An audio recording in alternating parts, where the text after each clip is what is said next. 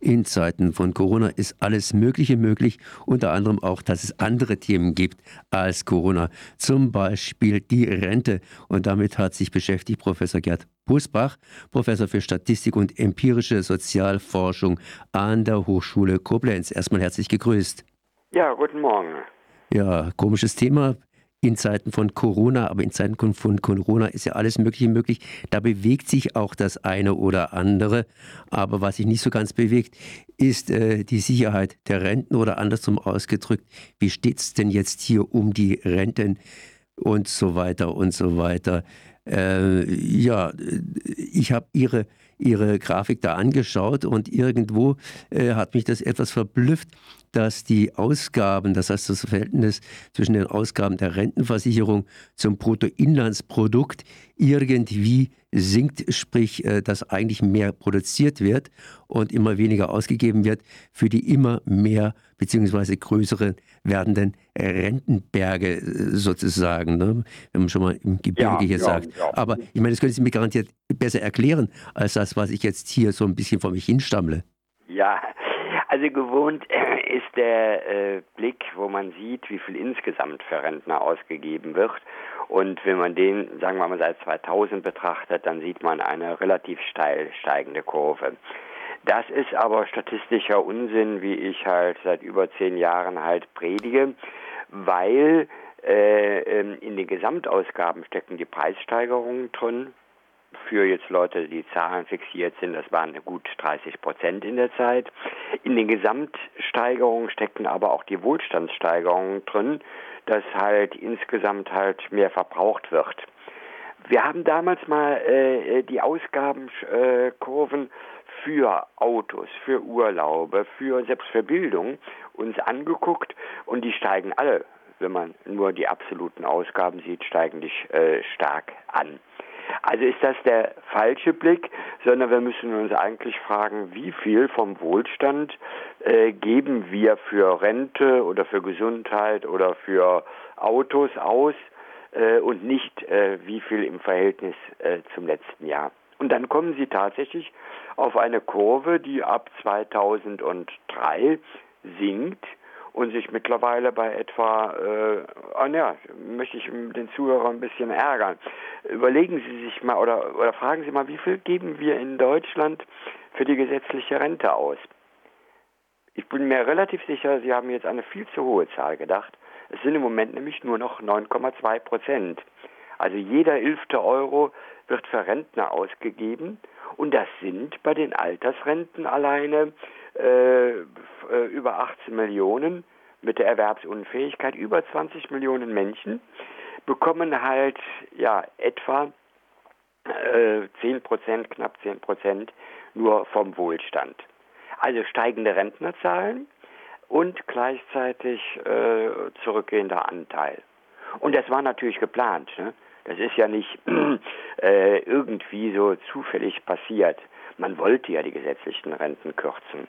Man wollte halt die private Rente ausdehnen. Dafür gibt es starke Nutznießer. Und dann hat man ein Bild in der Öffentlichkeit erzeugt, boah, die immer mehr werdenden Rentner, die immer länger leben, lassen sich gar nicht mehr versorgen. Und hat in dem Maße die Versorgung sogar reduziert, dieser Rentner, ähm, in der, ja, zum, zum Gunsten der Arbeitgeber, die an Beiträgen sparen für die gesetzliche Rentenversicherung und zugunsten der Versicherungswirtschaft, die diesen Druck halt als Werbung benutzen, halt ihre Produkte zu verkaufen. War denn das früher irgendwie äh, besser?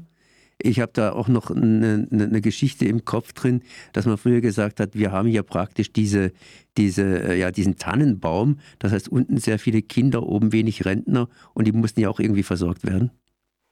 Ja, jetzt kommen also eine ganze Menge Argumente, die in der Diskussion so aufgebracht werden. Das eine ist ähm, das nur wirklich äh, hübsche Bild, dass die Bevölkerungspyramide, also die Anzahl der Leute nach Jahrgängen, äh, sortiert und nach männlich-weiblich sortiert, war früher eine Pyramide, viele Null- und Einjährige, ganz wenig 80 85-Jährige, äh, sowohl bei den Männern als auch bei, der Frau, bei den Frauen. Und das Bild sieht tatsächlich aus wie eine Tanne, die ganz bis zum Boden runtergeht und gesund aussieht. Jetzt wird die Bevölkerungs- oder wurde diese Bevölkerungspyramide durch die Kriege zerfleddert, so mit Löchern drin, und bekommt langsam so, ähm, ich, ich nenne den Namen mal, den die äh, Leute dem geben, äh, das Bild einer Urne. Also ich erkenne da keine Urne dran, aber äh, es, es wird schlanker unten und oben spitzer und das nennen die dann Urne. Und dann kommt dann wirklich in der Diskussion auch äh, nicht nur der politischen, sondern auch der soziologischen kommt dann, ja, die Bevölkerung geht von Tannenbaum zur Urne über. Und jeder weiß halt, äh, ja gut, das ist natürlich ne, von den, in der Kinderzeit, wo der Weihnachtstannenbaum halt ein tolles Symbol ist, hin zur Urne ein Symbol schon für den Tod. Und das sagt dann alles darüber, es wird schlechter. Äh, ja, scheinbar aber nur. Ne? Äh, das ist, da darf man nämlich kein Millimeter denken, äh, wenn man dieses Bild halt sich angucken will. Und ich nenne mal die zwei äh, Hauptargumente von mir gegen dieses Bild. Beim Tannenbaum, äh, ja, warum ist der Tannenbaum so ein nach oben zulaufender Tannenbaum? Weil von Jahr zu Jahr viele Leute sterben. Schon in, in dem ersten Lebensjahr, im zweiten Lebensjahr, im dritten Lebensjahr sterben ganz viele.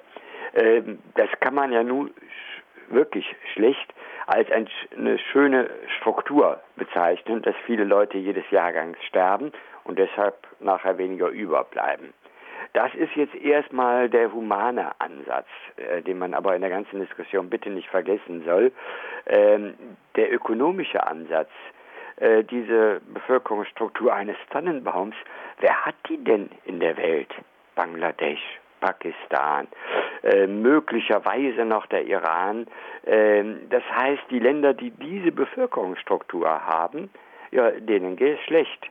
Und wer hat diese Bevölkerungsstruktur, die angeblich zur Urne gerade wird? Schweiz, Schweden, Deutschland, Japan, also den Ländern, denen es ökonomisch gut geht.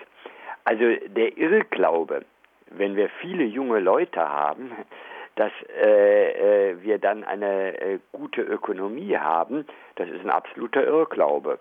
Und vielleicht nochmal zeitlich karikiert, ne?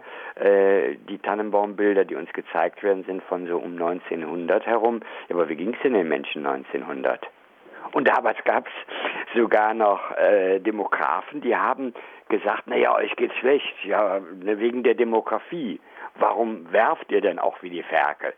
Ne? Äh, da wurde dann genau die vielen Kinder als Argument genutzt, zu sagen, ja, wegen der vielen Kinder geht es euch schlecht. Also das ist ein Übersehen, dass halt eine Wirtschaft nicht nur funktioniert wegen vieler äh, junger Leute. Äh, man braucht die in der Wirtschaft, das ist klar, aber das ist bei weitem nicht das Einzige, wie eine Wirtschaft funktioniert. Und deshalb hat dieser Wandel von der schlechten äh, von der angeblich sehr guten Bevölkerungsstruktur zu der jetzt schlechten Bevölkerungsstruktur ist mit einer ökonomischen Wohlstandssteigerung verbunden gewesen, die äh, man nicht in Zahlen messen kann. Ich habe ja vorhin gefragt, wie war das früher, Tannenbaum und so weiter. Äh, wenn man jetzt noch ein bisschen früher geht, wäre man praktisch im Mittelalter, beziehungsweise noch ein bisschen früher. Äh, wie sah es denn da aus im Mittelalter? Äh, immer irgendwie so, Hoferbe ist einer und die anderen verschwinden ins Kloster und im Kloster durfte man praktisch keine Kinder kriegen und hat dann irgendwo auch gelebt. Das heißt, es war eine ganz andere Gesellschaft damals. Ja, ja, äh, äh, jetzt muss ich als Statistiker sagen, alles was jetzt kommt, ist faktenmäßig nicht gesichert, weil die äh, vernünftigen Bevölkerungsaufzeichnungen haben wir erst seit äh, so 150 Jahren etwa. Über das Mittelalter sind Bruchstücke zusammengesetzt worden. Äh, damals war es halt eine andere Gesellschaft, die halt auch Raum hatte, wenn sie größer wurde, sich auszudehnen und damals hatte man, das wird also oft übersehen, auch äh, keine steigende Lebenserwartung. Also es gab zwar immer Leute, die alt geworden sind, aber die Masse der Bevölkerung, äh, die ähm, ist mit 30 bis 40 Jahren gestorben und da viele als Kinder starben, kam eine durchschnittliche Lebenserwartung von unter 30 Jahren raus. Ähm, und das ist auch ein spannendes Phänomen, wenn man da mal äh, einfach hinguckt. Also früher gab es keine steigende Lebenserwartung. Das begann quasi mit dem Kapitalismus, mit einer insgesamt besser werdenden Versorgung der Leute, besserer medizinischen Versorgung und so weiter, stieg dann die Lebenserwartung. Ähm, und jetzt wird heute so getan, als wenn diese Steigerung der Lebenserwartung ewig so weitergehen würden. Äh, aber wo kommen die größeren Wohlstandssteigerungen, die bessere medizinische Versorgung her? Klar, wir haben bessere Geräte, aber der Zugang vieler Leute zu gesunder Medizin, gesunder Nahrung, der wird äh, meines äh, Blickes nach eher äh, nicht ausgedehnt und deshalb äh, wird auch die Lebenserwartung in Zukunft, wenn überhaupt noch, nur noch minimal steigen. Also, also also kurz gesagt, äh, die ganze Geschichte, wir haben es ja eigentlich drei Stadien durchgemacht, der heutigen Zustand, der Zustand am Beginn der Industrialisierung und praktisch die ungesicherte Datenlage im Mittelalter, aber trotzdem dazu was gesagt. Es geht eigentlich um den Kuchen, das heißt das Bruttoinlandsprodukt, das verteilt wird und das wird ja erzeugt mit menschlicher Arbeit, aber heute auch eben durch Maschinen oder naja, so gesagt, äh, sozusagen künstliche Intelligenz, wie man das so sagen kann. Und das gilt es letztlich zu verteilen. Ja, ja, wir haben halt und werden wahrscheinlich bis auf so Krisenjahre wie äh, dieses Jahr oder die Finanzkrise wird der Kuchen, der Wohlstandskuchen wachsen. Äh, das sagen auch alle Ökonomen voraus. Und wenn die Bevölkerungszahl nicht mitwächst, sondern sogar wie befürchtet wird oder angegeben wird, halt sinkt, ja, dann haben wir mehr für weniger Leute und das heißt, eigentlich kann jeder halt mehr haben. Äh, und dann ist es einfach nur noch eine Frage der Verteilung. Und die, dass die Verteilung immer ungerechter wird, ja, das zweifeln selbst halt äh, äh, konservative Ökonomen oder Arbeitgebervertreter äh, kaum noch an, dass äh, immer mehr vom Reichtum zu den Reichen kommt und damit die unteren 50 Prozent halt immer weniger zur Verfügung haben. Wir müssen da um die Verteilung uns kümmern und nicht um die Demografie, wie halt viele Leute so abweichen, äh, sagen und dann auch so unschuldig tun, ja, da kann ich ja nichts zu. Das ist ja wie ein Naturgesetz. Ne? Deshalb müsst ihr jetzt leider ärmer werden. Da habe ich übrigens noch ein Bon mot, wenn ich noch darf. Und zwar wird auch immer wieder beim äh, Thema Ärztemangel gesagt, der liegt an der Demografie. Und das äh, scheint auch einleuchtend zu sein. Weniger Leute, also auch weniger Ärzte, äh, ältere Bevölkerung, also dann vermutlich auch mehr gesundheitliche Versorgung. Äh, aber das ist Quatsch. Also wenn wir einen Ärztemangel haben in Deutschland, dann liegt es an der Bildung. Denn man hat 50 Jahre mit einem Numerus Clausus ganz viele Leute vom Medizinstudium abgehalten, um zu sparen, Geld zu sparen in der Bildung. So, und wenn dann die Leute abgehalten werden in Massen vom Studium, hat man hinten auch nicht mehr so viel. Also da wird schon wieder die Demografie so als Sündenbock zelebriert und das werden wir beim Thema Rente demnächst auch erleben.